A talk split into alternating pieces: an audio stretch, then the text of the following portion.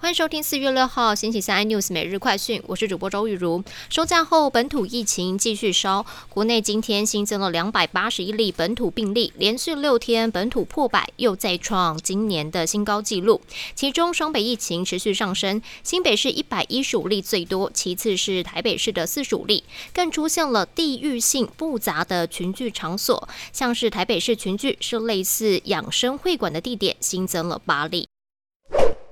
不止台湾，上海疫情更严峻。今天上海市的卫健委通报新增了一万七千零七十七名的本土病例。外号“四叶草”的国家会展中心将改装成方舱医院，可提供四万个病床，将是上海规模最大的方舱医院。不止上海，苏州市政府就发布公告，台商重镇昆山从四月六号开始，连续三天采取更加严格的管控，停止一切非必要的流动。受波及的台厂超过三十家。战火持续了一个多月，乌军在夺回首都基辅市郊布查镇之后，在当地一座教堂旁发现了近三百人的乱葬岗，而死者遭到了俄军行刑式的枪杀，引发了国际社会挞伐。而主导这一回行动的俄军指挥官叫做奥莫尔别科夫，被人称为布查屠夫。外媒报道，他在开战之前还曾前往了东正教教会祈祷，并获得一位主教的祝福。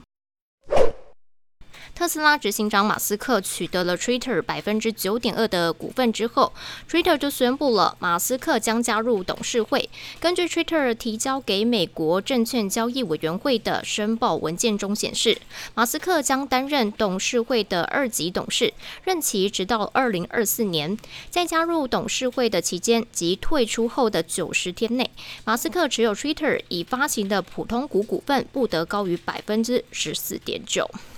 更多新闻内容，请锁定有线电视四十八八十八 MOD 五零四三立财经台 iNews，或上 YouTube 搜寻三立 iNews。感谢台湾最大 Parks 公司声浪技术支持。你也可以在 Google、Apple、Spotify、KKBox 收听最新的 iNews 每日快讯。